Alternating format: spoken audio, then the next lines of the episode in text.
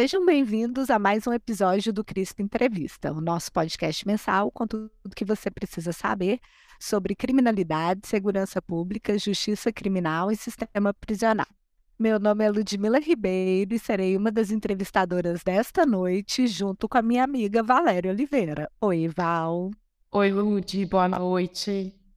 O nosso terceiro membro, Rafael Rocha, teve um problema técnico e não vai poder gravar o episódio de hoje. Mas fiquem tranquilos que ele volta no, me no próximo mês e ele vai continuar fazendo nossas edições. Já estamos aqui morrendo de saudades dele.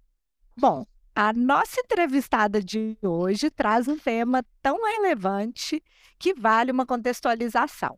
E a contextualização não poderia ser outra, já que estamos aqui na nos 100 dias do governo Lula e queremos saber a sua pauta para a segurança pública, postos enormes desafios dessa área. Para além das nossas elevadas taxas de homicídio, já tivemos uma tentativa de golpe com leniência da Polícia Militar do Distrito Federal e das Forças Armadas. Aconteceu a esperada revogação de decretos que, que flexibilizavam o acesso a armas de fogo e munições, porém, ela foi seguida de resistência dos proprietários dessas armas de fogo que não estão se recadastrando no CIRNAM. E exatamente por isso essa medida já foi prorrogada. E para completar o quadro de crise, temos toda a situação dramática do Rio Grande do Norte, em que verificamos uma atuação orquestrada dentro das unidades prisionais como resposta às péssimas condições de encarceramento naquele estado no último mês de março. No entanto, esses desafios não são novos. E uma das respostas apresentadas pelo governo federal também não é nova. Nas últimas semanas foi anunciada a retomada do Programa Nacional de Segurança com Cidadania, o PRONASSE e é sobre ele que vamos conversar hoje com a grande estudiosa dessa temática, que é a professora Lígia Mori Madeira. A Lígia é professora associada do Departamento de Ciência Política da Universidade Federal do Rio Grande do Sul, doutora em Sociologia, graduada em Ciências Sociais e Direito. Ela coordena atualmente o Núcleo de Estudos em Direitos, Desenvolvimento, Instituições e Políticas Públicas e tem pesquisado e publicado sobre o Pronace desde os anos 2000. Lígia, seja muito bem-vinda ao CRISP Entrevista. É uma honra tê-la aqui conosco. Ah, Ludmila, Valéria, é um grande prazer estar aqui. Né? Eu sei da, da importância do programa, para além da importância do CRISP. Então, a honra é totalmente minha. Para gente é uma honra ainda maior, porque nos últimos anos a gente tem observado cada vez mais alunos do curso de Direito ou graduados em Direito se interessando pelas ciências sociais. E você fez essa conexão entre direito e ciências sociais ainda na graduação e sempre muito voltada nesse começo da carreira para os estudos sobre o sistema prisional.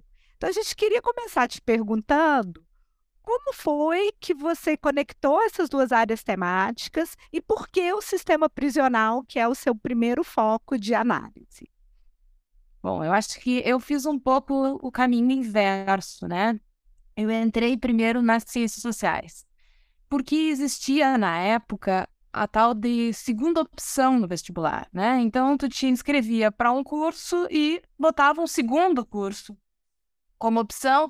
E o, e o vestibular do direito era bastante concorrido na época, e eu não passei no, no direito da, da federal, né? E passei em ciências sociais. E pensei, bom, eu vou, vou começar a cursar, né? Enquanto eu me preparo para fazer de novo o vestibular para direito. E aconteceu que eu me apaixonei pelas ciências sociais. E já nas primeiras aulas eu comecei a, a enxergar que aquele ali era o meu lugar. Mas eu também fiquei com aquela sensação de que eu queria tanto fazer direito, eu não podia abrir mão, né? E aí eu fiz vestibular, eu entrei no direito, fiz direito na PUC, mas nunca abandonei as ciências sociais, né? E fui levando os dois cursos em paralelo. Mas num determinado momento, uh, eu comecei a achar que a conexão, embora evidente, na minha trajetória não estava fazendo assim tanto sentido, né? E aí eu acho que os estudos prisionais eles surgiram como uma possibilidade via sociologia da violência, né, de efetivamente ter o direito como objeto a partir das lentes da sociologia, né? Que foi o que eu fiz então, no mestrado, no doutorado. E a ciência política vem depois. A ciência política vem depois de eu ter dado aula no direito por seis anos, depois de terminar o doutorado, defender e fazer o concurso. Né? Quando eu fiz o concurso para a ciência política na subárea de políticas públicas, eu acho que ali a coisa se organizou melhor, né? Eu acho que ali eu enxerguei efetivamente uh, que o direito era um objeto de pesquisa que tinha uma série de facetas, né, uh, para serem compreendidas aí por essas áreas e políticas públicas amarrava tudo.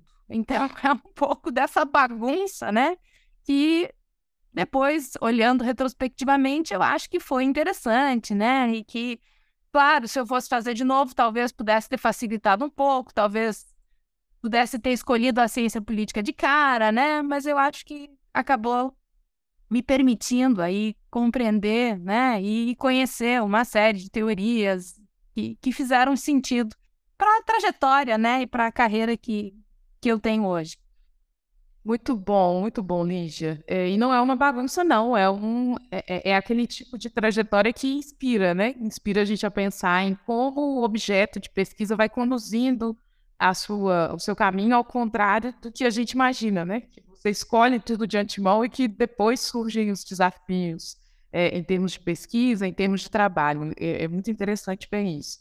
E aí, pegando o gancho das políticas públicas, que parece ser esse lugar onde você conseguiu reunir esses diferentes interesses, é, ficamos muito interessados em entender um pouco do modo como as políticas que você pesquisou durante a sua vida acadêmica, que são principalmente políticas de atenção aos egressos do sistema prisional, é, como que é esse tipo de política e, e ou talvez o modo como elas não têm sido conduzidas ou, ou não têm sido conduzidas da melhor maneira possível, como que isso explica ou ajuda a gente a compreender a relação entre os desafios que a segurança pública é, no Brasil enfrenta dentro e fora das prisões, porque eu acho que o, o tema do egresso ele está um pouco na transição, né, entre a situação prisional e, a, e esse retorno à, à, à, vida fora da prisão. Então, como que esse assunto, essa discussão sobre políticas públicas de atenção ao egresso, ela pode nos ajudar a entender um pouco da relação entre segurança pública e o sistema prisional? Bom, eu acho que a gente está numa fase no Brasil hoje né? Depois de ter passado por esses anos terríveis que a gente passou, e depois de ter algumas décadas aí uh, de, de, de, capacidade de avaliação né, do que a gente teve de construção de políticas públicas, uh, e eu sempre fui muito cética, né? Quando eu terminei o, o doutorado e fiz uma, na tese, né, uma avaliação sobre os poucos programas públicos e da sociedade civil que, que haviam para egressos do sistema penitenciário no Brasil, era um cenário extremamente desolador, né? Uh, eu, eu disse, eu não quero mais trabalhar com essa temática. Eu me lembro até que na minha banca de defesa, o professor Sérgio Adorno disse que aquele não era um objeto charmoso, né? E que ele esperava que eu continuasse com ele, né?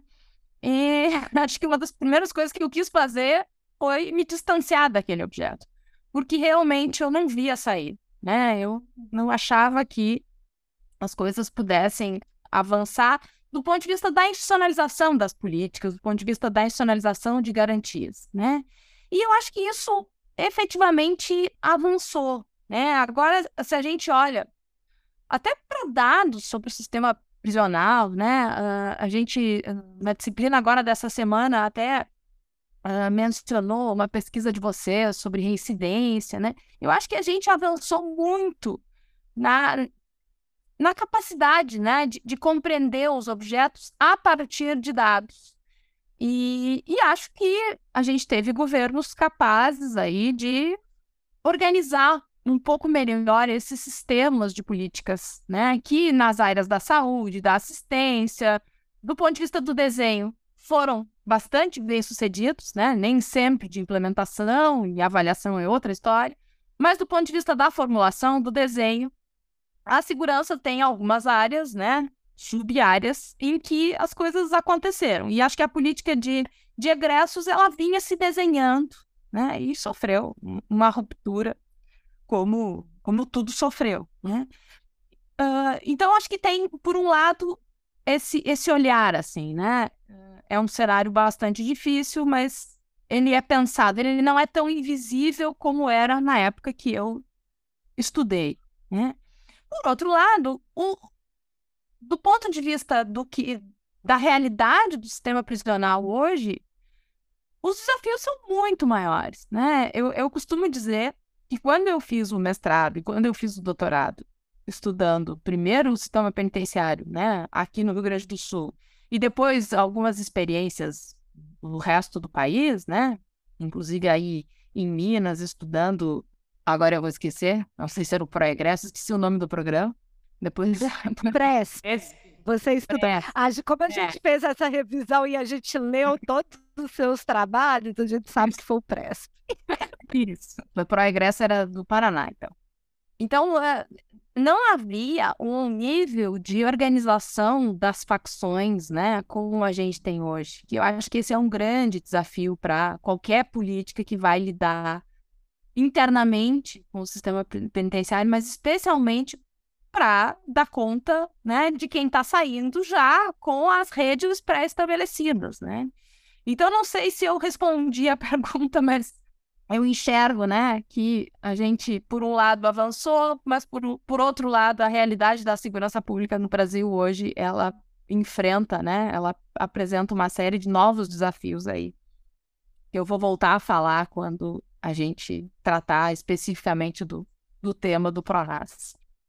E a gente já vai entrar nele. E aí a nossa pergunta não poderia ser outra, né? Ou seja, como é que é que você saiu do caso do sistema prisional para o Pronace. Né? E aí eu acho que vale a pena também dizer um pouco sobre o que, que é que é o Pronace, porque vários dos nossos ouvintes eram muito crianças na época do Pronace, então talvez situar um pouco o Pronace e o que foi esse programa. Então, Ludmila, eu acho que a gente, assim, eu sou pré campo de públicas, né? A minha, a minha trajetória é anterior a essa constituição de uma área de políticas públicas no Brasil. Então, claro, a gente tinha professores que tinham feito formação fora e que vinham de, né, com títulos de, de políticas públicas, de social policy, mas efetivamente a minha formação foi na sociologia. Mas eu especialmente no doutorado, comecei a enxergar que para compreender aqueles programas, para compreender aquilo que eu, num primeiro momento, não sabia exatamente que era uma política pública, eu precisava entender mais da Constituição, do Estado, do que o Estado fazia, do Estado em ação, né? das políticas sociais, dos movimentos pelos quais as políticas sociais, né, o rudimentar welfare brasileiro vinha passando, uh, porque muito da linha daquilo que o Garland, na época, né, defendia de que a gente precisa entender o modelo de Estado para entender o modelo de política criminal, e foi um pouco do, da, minha, da minha perspectiva, né? Entendido que aquilo que era feito, né, para egressos eram políticas públicas, bom, eu posso fazer uma vou fazer esse concurso, né? Acabei de fazer uma tese, então, em políticas públicas, sem exatamente saber que era políticas públicas. Vou fazer esse concurso de políticas públicas. E assim eu entrei na, na URGS como professora, o acho que estava fazia pouco que ele tinha sido saído do papel, né? E o meu primeiro projeto na universidade foi foi esse, né? De uh, olhar para política pública de segurança, porque também, né, lá em 2010, a gente já tinha literatura sobre políticas públicas de saúde, políticas públicas de educação, mas ainda se falava pouco em políticas públicas de segurança. Né? Então, esse foi um, um esforço, assim, não só meu, de, de muitas, muitas colegas, né? Mas é, é aí que, que nasce, então, a, o interesse por esse, por esse objeto. O que foi o Pronace para os mais novinhos, né? Eu acho que a gente pode dizer que o Pronace foi, do ponto de vista do desenho, até agora, a melhor política pública de segurança que a gente teve no país. Nós fizemos, a Carlita Trindade e eu, que é, é uma orientanda de doutorado, né? Que a Ludmilla conhece, inclusive tem aqui na banca, mestrado, nós fizemos uma, uma análise dos planos de segurança pública, desde o primeiro do Fernando Henrique até a lei anticrime, né, do governo Bolsonaro. E, sem dúvida, o Pronace foi o plano mais completo. Plano mais completo em que sentido? No sentido do, dos eixos né, de, de atuação, no sentido da diversidade do público-alvo, no sentido do desenho federativo. Então, ele buscava replicar né, os sistemas de políticas públicas com a União no papel de coordenação, formulação e os entes subnacionais na execução, estados e municípios. Ele tinha aquilo que a maior parte dos planos desconhece, né, que é um, um eixo de monitoramento e avaliação. Então, ele estava preocupado nem sempre isso saiu do papel, nem sempre isso deu certo, né? Mas ele tinha uma preocupação de avaliar o que estava acontecendo. Que mais? Eu acho que, então, a gente pode. Uh, acho que o, talvez o que é mais importante, né? Por que, que o nome é Pronace? Porque ele efetivamente era uma política que pensava a segurança pública uh, para além da repressão, para além, né? da política de segurança, mas como política pública de segurança que tinha eixos né, de repressão, mas também tinha eixos de política social, de política voltada à prevenção, à violência, a grupos vulneráveis. Né? Então, ele tinha né, como eixos, ele era preocupado em formação e qualificação das instituições, dos atores, das polícias, ele tinha uma preocupação com as violências territorializadas, né? Então o foco era concentrar a atuação naqueles espaços dentro, geralmente das regiões mais urbanizadas, né? Mas de maior violência e ali atingir jovens e atingir que é era o, um dos programas era o Protejo, né? Voltado a, a jovens em vulnerabilidade ele também tinha o Mulheres da Paz, que era um programa de formação de mulheres lideranças comunitárias para atuar né, na comunidade e na proteção, prevenção à violência desses jovens. Eu acho que acho que eram basicamente esses, esses os eixos, né? Tinha um eixo de preocupação com o crime organizado, de redução da corrupção nas instituições policiais, mas esse, esse eixo não sei não, talvez não tenha repercutido tanto, né? Uh, quanto esse do território de paz, que era o lugar, né, onde se instauraria uma praça da juventude em que os adolescentes teriam capacidade de desenvolver atividades de lazer, de cidadania, de cultura, né? Então, um pouco desse, desse desenho, assim. Essa noção de segurança com cidadania é algo muito foi muito inovador nesse momento e até hoje é muito inovador quando a gente pensa nos ímpetos associados à segurança que a gente observou nos últimos anos do ponto de vista das políticas públicas, né? Então, nesse sentido, tem ganho a gente voltar a falar sobre esse programa de uma maneira assim, é, com mais atenção. Mas é importante para a gente também entender, principalmente para tentar compreender o modo como ele vai seguir agora, Quais foram os desafios, eh, as dificuldades, os limites que possam ter sido observados pela pesquisa que vocês coordenaram em Porto Alegre, acompanhando a implementação do programa? O que, que a gente poderia aprender com esses desafios que foram colocados lá, que foram enfrentados pelo Pronace na primeira vez em que ele foi implantado no Brasil? Se vocês conseguiram observar alguma coisa nesse sentido com os resultados do estudo? Bom, o que eu posso te dizer, Valéria? a visão que eu tinha na época era uma visão talvez muito mais crítica do que a visão que eu tenho dos resultados a médio e longo prazo. Na época, eu enxergava, né? Uh, por exemplo, eu fiz a pesquisa concentrada na cidade de Canoas, né? Que era, na época, a menina dos olhos. Muita gente que tinha estado no Ministério da Justiça veio para montar a, a Secretaria de Segurança em Canoas e, e foi aqui que o programa ele aconteceu, né? Então, mesmo aqui nessa cidade, que tinha na época índices de homicídios de 37 por 100 mil, e realmente reduziu os índices de homicídio, né?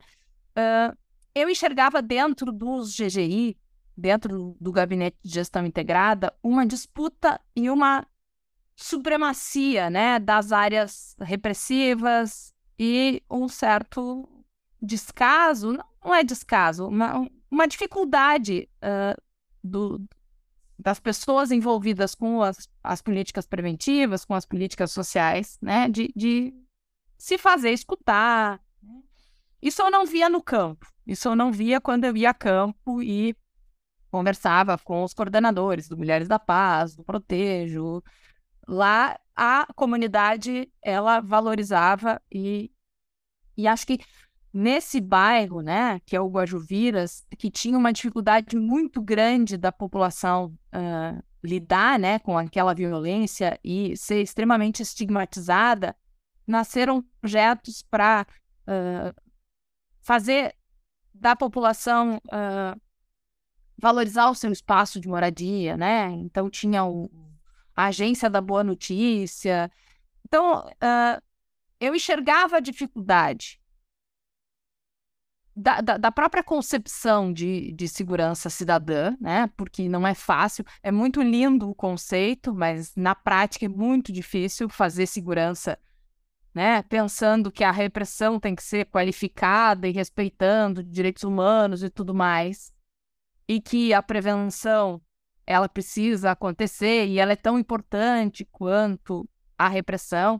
Já fiz muita pesquisa sobre policiamento comunitário e, e enxergar, né, fazer as polícias enxergarem que o policiamento comunitário, que o policial que está envolvido no policiamento comunitário, ele é tão policial quanto o policial da linha de frente, né? Isso tudo mexe com a cultura arraigada que a gente tem na, nessas instituições e que não é fácil de, de desmontar, né? Mas então eu, eu via na época esses problemas e como eu falei, eu olhei para Canoas, eu olhei para São Leopoldo e algumas uh, colegas olharam especificamente para Porto Alegre, que teve um, um atraso grande da implementação foi muito mais difícil, né? E o estado do Rio Grande do Sul não aderiu ao Pronace naquele momento, porque era um governo do PSDB, não queria né, comprar a política do PT, então isso dificultou. Só que, por isso que eu disse, o olhar na época era mais crítico. O olhar que eu tenho hoje, eh, inclusive fazendo algumas pesquisas sobre capacidade estatal na segurança, né, é de que aquele embrião, ele surtiu efeitos, né? Mesmo que o Pronace tenha se descontinuado ali em 2015, com, né, com a Dilma, e foi trocando pelo Pacto de Redução de Homicídios, pelo Enafron, né, e foi retirando verba e ele foi morrendo, eu acho que a municipalização da segurança ela não deixou de acontecer né? E mesmo nos estados, alguns programas do Pronace, com outros nomes, eles continuaram a acontecer, com financiamento muitas vezes de agências internacionais.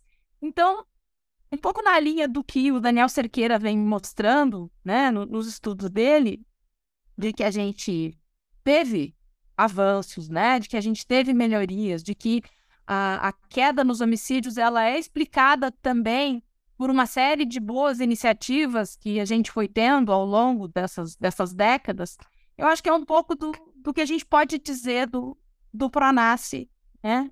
Uh, Pronace 1, para chegar agora né, a, a pensar esse Pronace pós-Bolsonaro, né?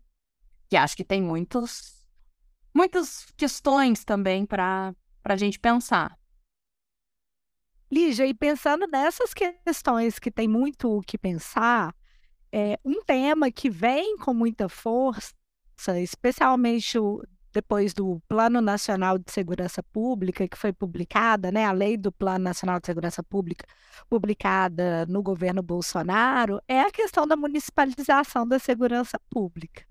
Na sua opinião, o Pronasce novo avança ou ele simplesmente finge que nada aconteceu nessa seara? Eu, eu ainda sei pouco sobre o Pronasce novo, né? Uh, eu, eu li, li os materiais, o que me chamou a atenção é que o eixo da proteção, né, a, a mulher vítima de violência, ele é um eixo bem priorizado, coisa que no primeiro Pronasce acho que não estava tão evidente assim, né, não era um, um eixo tão marcante. Mas eu acho que uh, não só na área da segurança, não só no Paranasse, uh, o governo Lula tem essa tarefa, né? Que é trazer de volta todos aqueles programas. E eu não acho isso errado. Eu não acho que possa ser de outra forma. A gente passou por um momento né, de desmantelamento de políticas públicas, de desmantelamento das áreas todas, que é preciso começar do zero.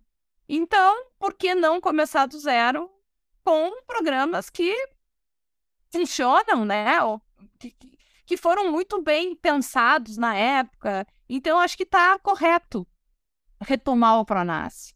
Né? Agora, os desafios são muito mais complexos. Por exemplo, né, uh, se a gente leva em conta o dado né, do, do fórum, do, do, do Renato uh, Sérgio de Lima, né, de que mais de 90%, acho que 97% do, das polícias militares, elas sofreram processos de bolsonarização, né? Essa formação, a, a rearticulação dos cursos da RENAESP, isso vai ser mais difícil de fazer, né? Eu não sei, a, a gente aqui tem um mestrado profissional em segurança, né? E, e em vários lugares há, esse, há mestrados né? Uh, vinculados a, a, a, rede, né? E também cursos de, de especialização foram feitos em, em, em tudo que é lugar. E a gente, ao dar aula, foi sentindo né, a dificuldade em tratar de determinados temas. Então, isso tudo é mais um complicador que eu acho que hum, hum, talvez, né, o Pronace da forma como está sendo pensado, talvez não não seja tão simples assim, né, de ah, eu vou capacitar, eu vou garantir, eu vou equipar, mas tem essa resistência sem dúvida, né, que eu acho que ela era mais velada, né? Não vou dizer que ela não existia, ela sempre existiu, mas a o nível, né, de intolerância, o nível de exposição né, dessa, dessa intolerância, ele é muito maior. Não, e aí pensar, né, nesses programas uh, voltados a adolescentes em espaços vulneráveis, às vezes me dá um pouco da impressão de que o problema das facções, ele não é tomado como um problema real por aquele que formula a política pública. Porque há uma isso é um, é um, aspecto que já lá na avaliação do Pronace 1 aparecia, né? A bolsa do, do Protejo, se não me engano, era 100 reais, né? E eu me lembro que nas entrevistas o pessoal dizia, olha, é muito difícil concorrer com o tráfico oferecendo uma bolsa de 100 reais para o adolescente, né? Isso Imagina nesse momento, né? Que tantos estudos mostram o os meandros, né, entre as facções dentro da, das prisões e na lotação dos espaços na comunidade. Então, acho que é outro desafio que me parece que muitas vezes a política não, não dá conta, né? Ela tem o eixo lá do crime organizado, mas o crime organizado é algo meio etéreo. Né? Então, eu acho que isso é, é, é algo bem complicado para enfrentar.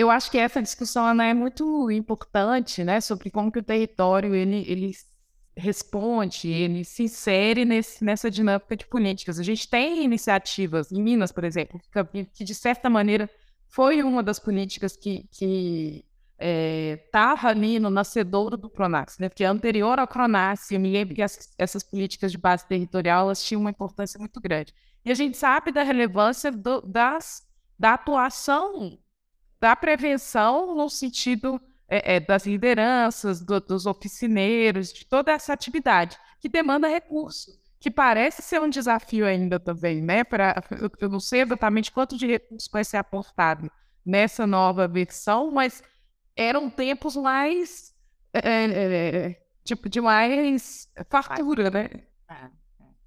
E mesmo no tempo de maior fartura, claro que o grosso do, do recurso foi para a segurança, ação, para né, a parte repressiva mesmo, né? Uhum. E aí isso liga a nossa outra pergunta, porque por exemplo, um ator que se fortaleceu muito nesse período foram as próprias guardas. Quando a Ludmilla perguntou sobre a municipalização, a gente logo se lembrou das guardas municipais, que nesse mesmo período, direto e indiretamente ligado ao Pronas, mas com uma participação muito grande no GGIR, se tornaram muito do que elas são hoje. E, e, que em alguns municípios a gente tem visto, ao contrário do desenvolvimento de uma, de uma polícia municipal de caráter mais cidadão, uma polícia que re, replica, que mimetiza em alguma medida a, a segurança pública, né? Se percebe de alguma forma a guarda aparecia nesses resultados de vocês, nessa época já? Aparecia, mas ainda não me lembro de, de aparecer nessa, nesse, nessa ânsia por virar polícia mesmo, né? Eu acho que isso é talvez um efeito impremeditado da, da política, né? Me parece que hoje todo aquele toda instituição que trabalha com segurança pública quer ser polícia, né? Basta ver os agentes penitenciários hoje, que são também polícia penal. Né? Então, uh, o fetiche da arma, ele está presente, né? E acho que isso é extremamente contraproducente, né? Para aquele. Para aquilo que se pensou do papel das guardas, né? Das guardas fazendo todo um, um, um papel uh, de prevenção à violência nas escolas, por exemplo, né? Eu acho que também não sei dizer se isso é geral, me parece que não, né? Mas, mas é algo que precisa ser enfrentado também, né? A gente quer mais polícia. Porque, inclusive, com esse novo fortalecimento do GGIM, o que pode acabar acontecendo é fortalecer ainda mais as guardas nesse modelo policial, né? Como você próprio disse, isso foi uma externalidade das outras políticas públicas, e se a gente não entende muito bem esse nexo, o que pode acontecer é, é, é exatamente o que você está dizendo: a gente tem mais polícias nesse formato militarizado. É. Bom, Lígia, e um outro tema que você já falou sobre ele é a questão do Mulheres da Paz, que era uma importante área de atuação do Pronace e que volta com força, né? Ou pelo menos tem uma proposta de ser retomado, trazendo maior protagonismo às mulheres nos seus territórios. E aí, a nossa primeira pergunta nesse ponto seria quais foram os resultados da pesquisa que vocês realizaram em 2011 sobre esse eixo específico do Pronace e, sobretudo, em termos da relação desse eixo com a violência de gênero no país propriamente dito? É uma pergunta bem difícil. Uh, Mulheres da Paz, ele nasce muito inspirado no programa de promotoras legais populares, né? Que foi, eu não sei se, se foi criado aqui, mas é um algo que aqui na na Temes, que é uma, uma ONG né, de direitos humanos e de proteção à, à mulher uh, aqui em Porto Alegre, uh, se difundiu, se desenvolveu com essa perspectiva aí, né, de tornar uh, mulheres lideranças comunitárias e empoderá-las para essa essa atuação, né? Muito, muito baseada no feminismo, né? E eu acho que isso é extremamente importante. Na época já foi extremamente rico conversar com essas mulheres, uh, saber da, da, capacidade que elas tinham, né? Do reconhecimento que elas recebiam nesses espaços, nesses bairros. Então, acho que é, é muito interessante, muito valoroso e mas eu acho que a gente também não pode uh, perder de vista que é algo que não sei se, se, chegou a se discutir em específico em relação ao Mulheres da Paz, mas que é algo que eu me lembro que quando estudei uh, programas de transferência de renda em perspectiva comparada, me chamava muito a atenção, que é sobre responsabilização das mulheres. Então, acho que tal qual no, no Bolsa Família, né? Tu tem na na mãe, na mulher, aquela que tem que dar conta de tudo, né? Ela tem que dar conta dos filhos na escola, ela tem que dar conta de fazer a gestão de todo aquele recurso, né? Porque a, a figura masculina ela é ausente. Uh, também me parece que a, a gente tem que prestar um pouco de atenção, né? Na, na sobre-responsabilização que essas mulheres vão ter nesses espaços, que muitas vezes são extremamente conflagrados e é algo que, que, me, que me chama atenção, assim, que eu não tenho exatamente uma resposta, mas que é muito mais um, uma inquietação, né? E talvez a gente precisasse discutir, né? Não, certamente para que ela não seja, não tenha mais uma tarefa, né? Ao contrário de ser protegida, que ela seja demandada por mais um, uma atividade, que não já não são poucas, né? Não, e é a tarefa, né? Uhum. Manter ativos, preservar é, é. é. Garantir os laços comunitários, né? Fazer as pessoas pessoas se engajarem em outras dinâmicas de sociabilidade. Realmente é muita coisa no cesto dessa mulher, né? Ou seja, é um cesto muito pesado de ser carregado. Então, acho que, assim, a parte do empoderamento, né? A parte de uh, socializar e, e informar essa mulher para servir de rede, né? Para que outras mulheres conheçam os caminhos em caso de violência doméstica, onde procurar. Acho que tudo isso é muito, muito bacana. Mas acho que não é possível colocá-las como aquelas que vão fazer, né? A, toda a mediação do ponto de vista da redução dos homicídios, né? Ou de, outra, de outras violências. É, desde 2020, você coordena uma iniciativa chamada Vida, que tem como objetivo estimar a prevalência da violência doméstica contra mulheres em região metropolitana. Acho que é um bom momento para a gente falar sobre esse estudo e sobre quais são os resultados, o que vocês têm descoberto aí nessa, nessa empreitada. Esse, esse projeto, né, ele nasce, assim, muito impulsionado por um, um ex-orientando que vinha de uma formação uh, tecnológica, conhecia Python e queria muito trabalhar com modelagem baseada em agentes, né, pensando a aplicação dela para políticas públicas. E eu tenho uma formação quantitativa muito precária, né? Acho que tive uma formação qualitativa bem razoável, mas eu sou curiosa. E eu acho que quando um aluno chega com interesse, especialmente de coisas inovadoras, a gente não deve tolher, né? Então eu não tolhi. Mas eu não tinha condições de entender muito, né? E aí ele me colocou em contato com o Bernardo Furtado, que é um economista, um pesquisador de IPEA, que trabalhava com a ABM, mas em outra área, e a gente começou a trocar, né? E surgiu essa ideia do Vida bem no contexto da pandemia, né? Ah, imagina se a gente pudesse estimar, né, o, o efeito do, da quarentena do ponto de vista da violência doméstica, né? As mulheres estão confinadas com as crianças, sem escola. E foi isso que a gente fez num, num primeiro momento. E depois a gente ampliou, essa, criou uma rede de pesquisadoras, né? Das quais a, a Ludmilla faz parte, e, e, eu me orgulho muito de a gente ter conseguido, né, articular todas essas mulheres. E aí agora a gente tem mais ambição, assim, mas sem recursos.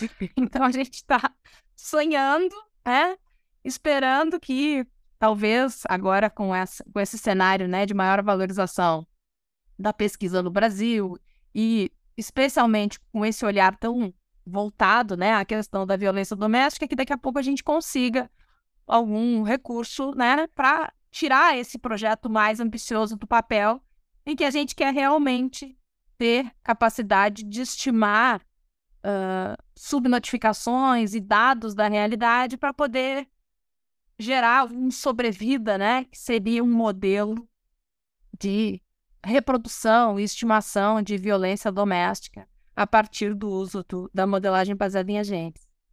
A gente acha que isso é muito importante para políticas públicas de segurança, né? Uh, eu sempre gosto de dar o, o exemplo, né, da, da, da questão ética. Como é que a gente vai fazer a avaliação de uma política de segurança ou como é que a gente vai fazer um pré-diagnóstico fazendo aquilo que se faz nos estudos, né? Uh, eu vou pegar um grupo e vou submeter à violência, e vou pegar o outro grupo e vou submeter à política. Não posso, né? Não posso deixar morrer um grupo para ver se aquela política tinha ou não efeitos. Então, a, a capacidade né, de usar a modelagem baseada em agentes, usar recursos computacionais para estimar, né, para fazer a população artificial ali trabalhar para a gente, mostrando efeitos, me parece fascinante. Mas ainda, ainda é algo mais de sonho. Já já sai no papel. Que nem é, é, é, já, já já ganharia as plataformas, eu tenho certeza. Tomara. É, e aí eu acho que vale a pena a gente falar, então, por que, que é tão difícil pensar nessas na dinâmica da violência. Oh, por que é tão difícil entender essa dinâmica da violência doméstica contra a mulher? E em que medida essa nossa impossibilidade de entender a dinâmica de violência contra a mulher resulta em bloqueios para se pensar uma política de prevenção mais efetiva? Conta um pouquinho para a gente dos seus aprendizados no âmbito do projeto Vida com relação a essas dimensões, por favor. Hum. Eu acho que o meu aprendizado vem de ti, Ludmilla. Eu acho que o maior, talvez um dos maiores aprendizados uh, tenha sido nessa dificuldade, dessa, né, dificuldade de estimar essa violência que não aparece nas pesquisas, que não aparece também porque a gente não tem grandes pesquisas de vitimização, né? Então, é uma violência diferente porque ela é cometida por alguém que está dentro de casa, né? É cometida por aquele com quem eu passo a minha vida, né?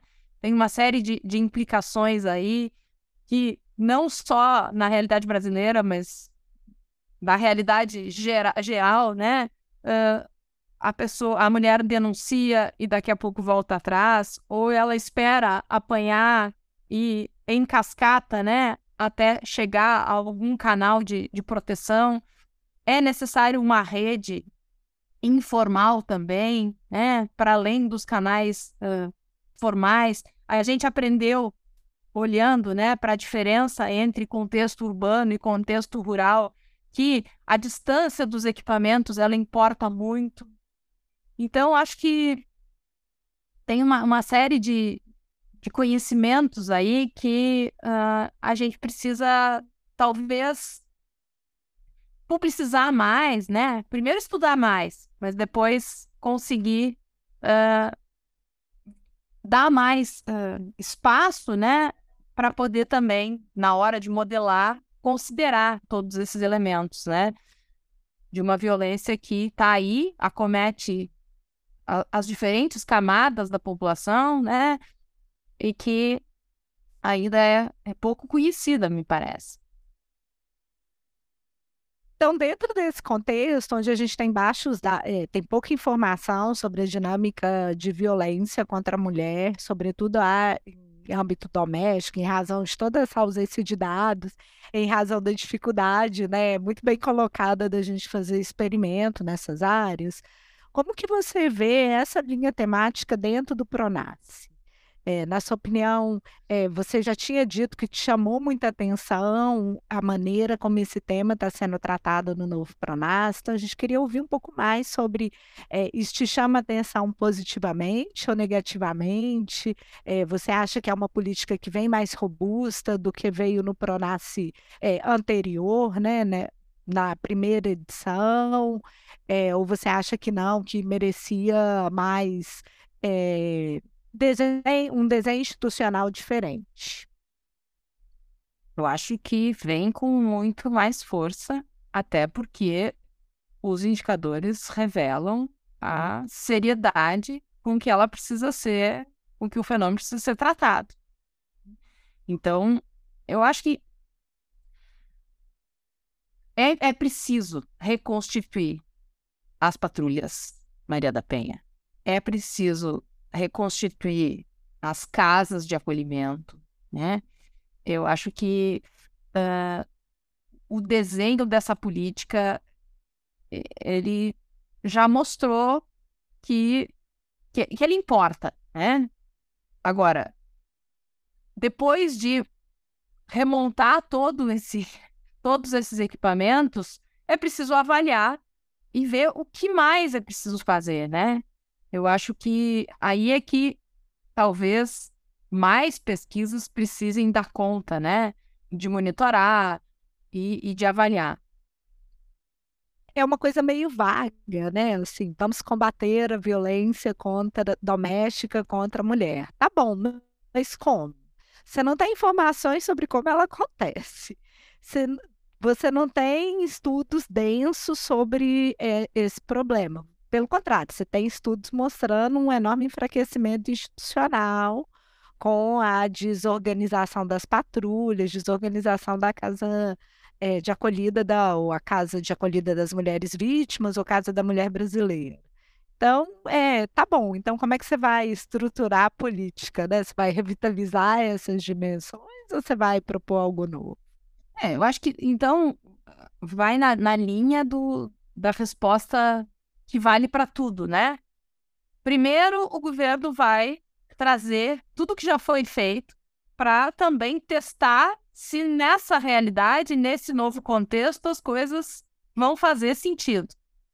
E isso talvez né, não seja efetivo. Né? O, o tempo, a gente sabe que o tempo da política de segurança ele não tem nada a ver com o tempo eleitoral. Né?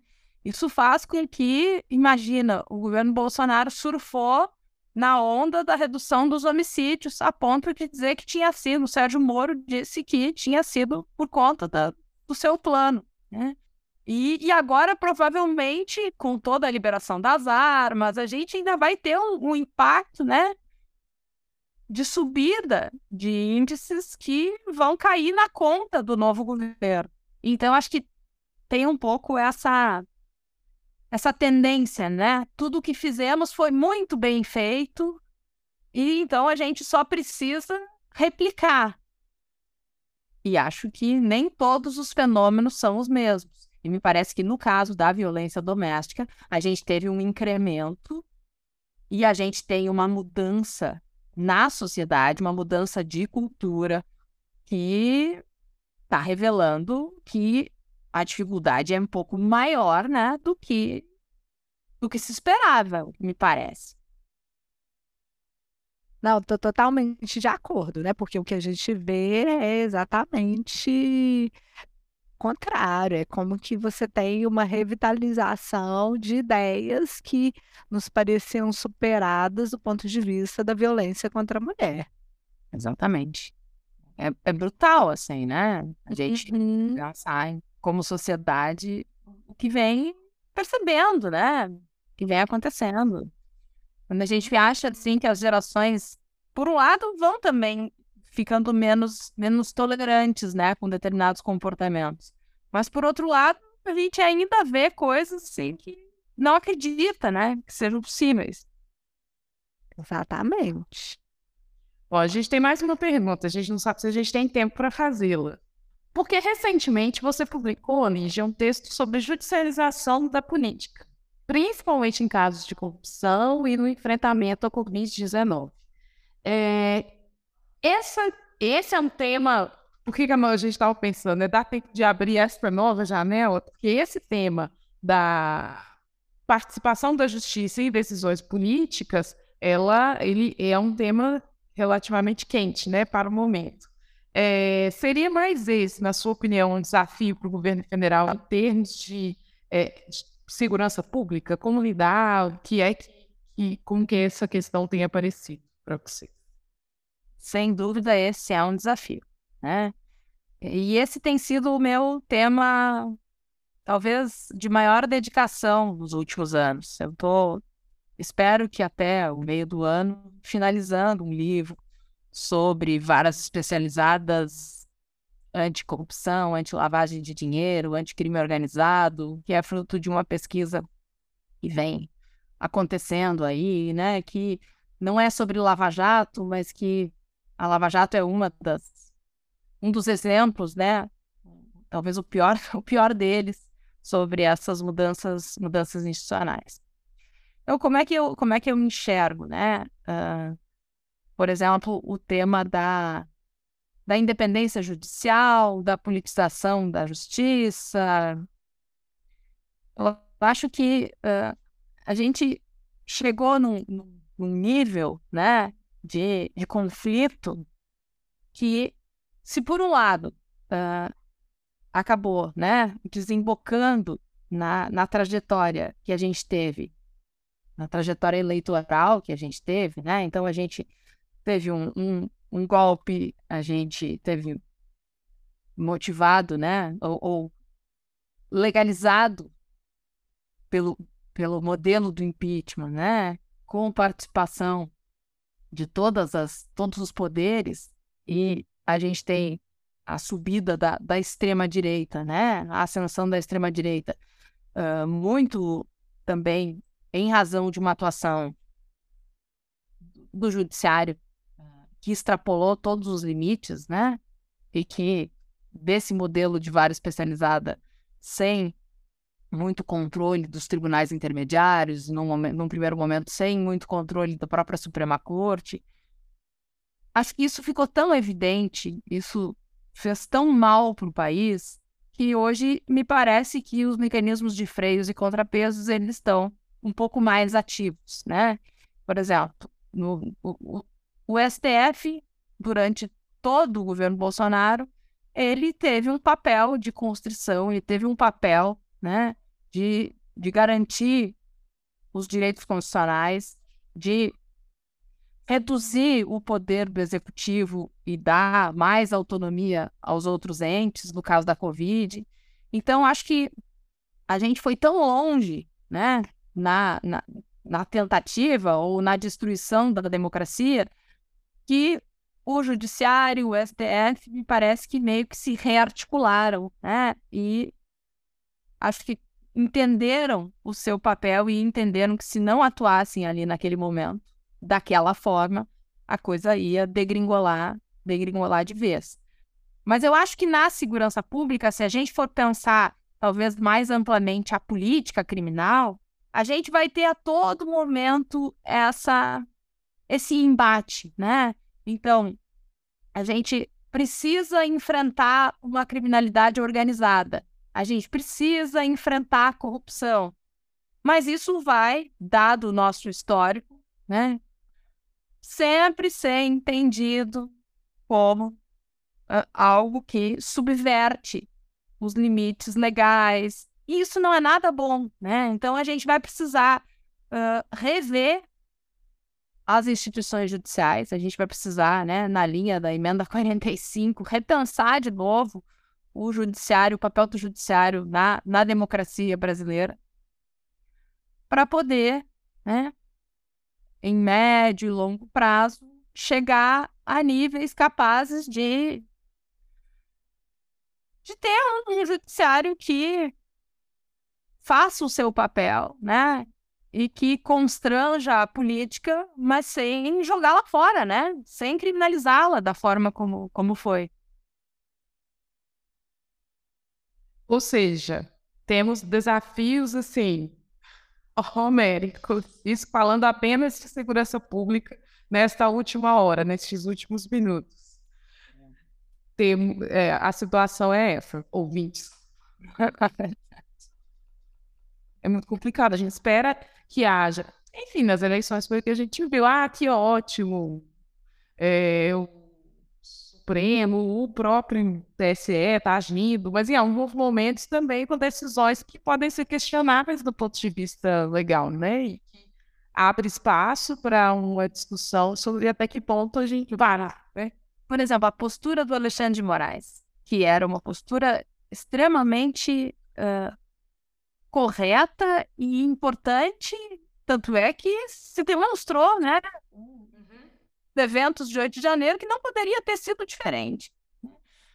Agora, num, num outro contexto, é, é, complicado, né, o, o ministro ter que exercer esse papel. Isso não é saudável, né?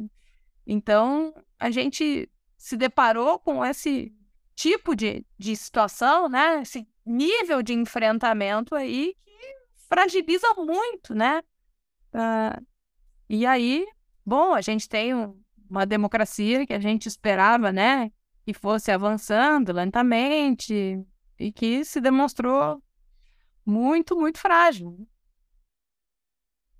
É isso. Então agora fica o desafio de pensar como reconstruir não apenas instituições, mas programas que sejam mais fortes do ponto de vista de cidadania e de reforço da democracia, né? que é o grande desafio que se coloca agora, sobretudo na área da segurança pública. É. Bom, Lígia, então para a gente encerrar agora a, o nosso podcast de hoje, a gente tem o quadro Entrevistado Indica que é para contar para os nossos ouvintes sobre algum livro ou podcast que você esteja lendo ou ouvindo neste momento. E não precisa ser acadêmico. Aliás, é ótimo quando não é acadêmico, porque os nossos ouvintes têm a oportunidade de conhecer um pouco mais os seus gostos. O que, que você indica aí para quem está escutando a gente? Bom, eu não sou rata de livraria, eu não sou daquelas que indica, eu sou daquelas que geralmente recebe a indicação, né? E eu leio muito menos do que eu gostaria. Eu sou, eu não sou uma leitora que consegue, né? Cada vez que vai dormir, pega um livro e vai lendo, lendo. Não. Quando eu pego um livro, eu, me, eu preciso ter o dia inteiro para ler, porque eu vou pegar e vou terminá-lo. Acho que o último livro que eu li, que inclusive, né, a, a a autora é uma mineira que estava no, no Roda Viva segunda, foi o, Tudo é Rio da, da Carla Madeira. E, e eu antes tinha lido uh, o Tenório, e agora estou na minha cabeceira para conseguir um fim de semana para ler uh, o Estela, que é o, o, novo livro dele, e que meu marido já leu e disse que é muito interessante e também reflete né, esse contexto aqui da violência, e, e do racismo, que é uma, uma preocupação, assim, que recentemente eu, eu quis conhecer um pouco mais, né, dessas escritoras e, e escritores. E, e, e, e, também andei lendo a Cira, né? Que aí não tem nada a ver com a Cira do Tempo Entre Costuras. Eu também gosto de fugir um pouco. Acho que a gente trabalha com temas muito, muito pesados e complexos. E quando eu posso fugir, para algo um pouco mais leve, né? Eu gosto também. Pois é, o Estela ainda não li, mas o da Carla Madeiro que eu mais gosto é o Véspera. Ai, eu já... Nossa, eu achei ele sensacional. Assim, tudo é o Rio, eu gostei, mas o Véspera para mim foi, foi uma coisa assim que revolucionou completamente é, inclusive o meu jeito de ler, porque eu não conseguia parar de ler. Eu não, não degustei ele aos pouquinhos. Foi uma leitura Acho que você vai gostar. Mas vou pegar a sua sugestão também do Estela para minha próxima leitura. Já tomei nossa aqui também. É. Bom, Lígia, então é isso. Muitíssimo obrigada por sua participação aqui no CRISP Entrevista. Foi ótimo saber aí das suas expectativas com relação ao Pronace e conhecer mais sobre as suas pesquisas do Pronace.